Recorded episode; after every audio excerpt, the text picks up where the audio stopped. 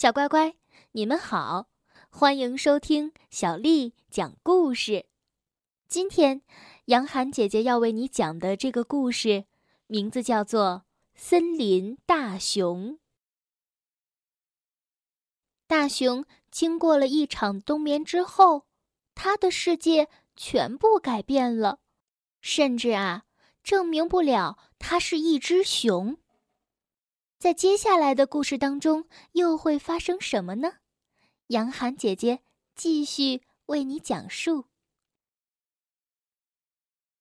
大熊只好回到工厂里，有人给他拿来了工作服，他就换上；有人命令他刮胡子，他也照做了。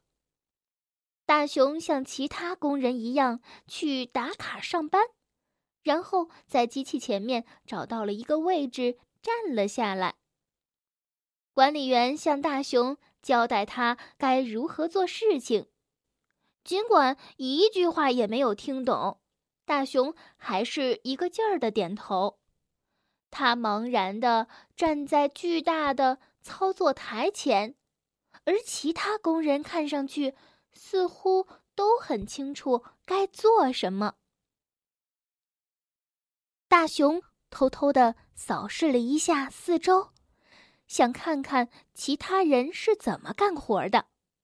这时，工厂管理员又过来巡查了。大熊犹豫着，按下了面前的一个按钮，却什么动静都没有。哎，说你呢？你想不想干活？大熊又用力按了一下那个按钮，机器既没有轰鸣，也没有爆炸，只有一盏红灯亮了。亮着的红灯就表示机器开始工作了。就这样，大熊成了这家工厂的一名工人，和其他工人一样，日复一日站在机器前。工作着。四月里，铃兰花伴着春天的气息，在铁丝网外怒放。夏日的高温让草变得干涩。八月，亮如白昼的夜晚让大熊久久不能入睡。随着雷雨季节的结束，秋天。又来了。一天午休的时候，大熊望着天边排成的队列，逐渐远去的大雁，若有所思。这时候，管理员走过来对他说：“老流浪汉，你又开始做梦了。”一件无法避免的事情终于发生了。随着树叶的颜色逐渐变得斑斓，大熊开始感到疲倦。随着越来越多的树叶开始随风起舞，大熊就越觉得困。嗯，快下雪了，我实在困得不行了。每天早上，大熊。都要其他工人来叫，才能起床去工作。他还经常不知不觉地趴在操作台上睡着了。有一天，管理员气冲冲地朝大熊吼道：“你把整个工作搞得乱七八糟！像你这种大懒虫，我们不需要！快去收拾东西！你被解雇了。”大熊觉得有点不可思议，目瞪口呆的看着管理员。嗯，解雇，也就是说，我现在想去哪儿就去哪儿，谁都管不着，是吗？你最好马上离开。管理员开始咆哮：“永远都不许回来，听懂了吗？”没等管理员再张嘴。大熊就立刻取出了行李，上路了。大熊沿着高速公路走了一夜，接着又是一整天。前方似乎看不到尽头，可是又没有其他路可以走。大熊数着过往的车辆，可惜他在工厂的时候只学会了数到五。慢慢的，雪越下越大，大熊也放弃了数数的游戏。冰天雪地里又湿又冷。黄昏来临的时候，大熊终于看到了一家旅馆。旅馆柜台后面站着一个伙计，他本来没啥事儿可做，却一副忙得不可开交的样子。他让大熊在一边等着，而不是像对其他客人那样问大熊有什么需要。我很累。想要一个房间。哼，一个房间？伙计不屑地看着大熊。我们没有空房给工人，更不要说是一只熊了。哦，您说什么？大熊不敢相信自己的耳朵。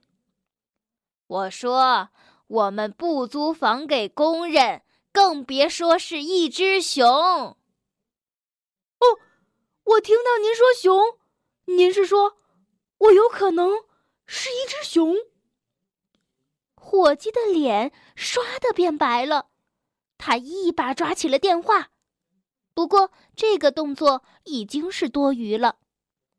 大熊转身走出了旅馆，他踏着积雪，一步一步的向森林走去。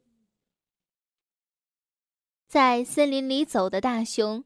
也不知道自己到底要做什么，他走啊走啊，一直来到了一个洞穴前。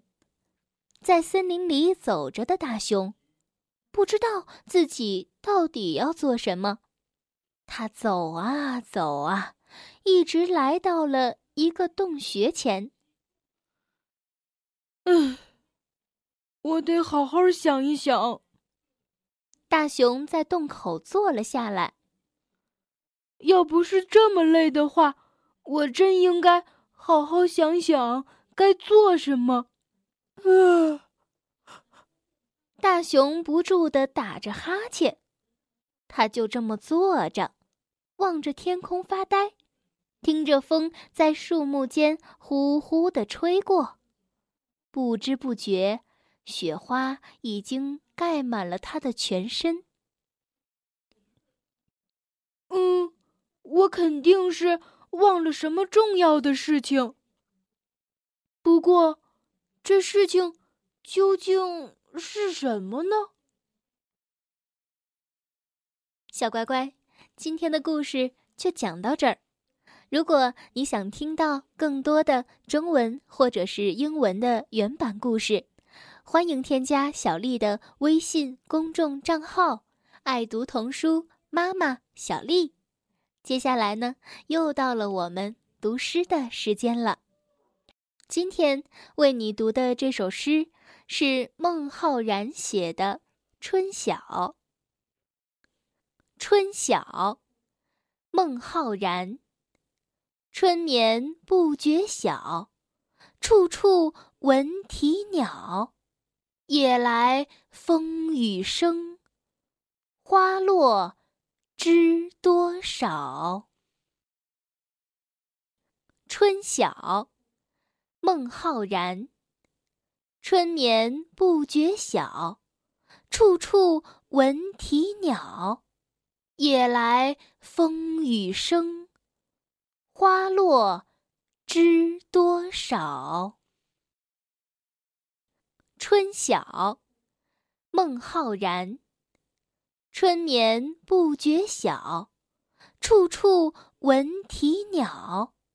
夜来风雨声，花落知多少。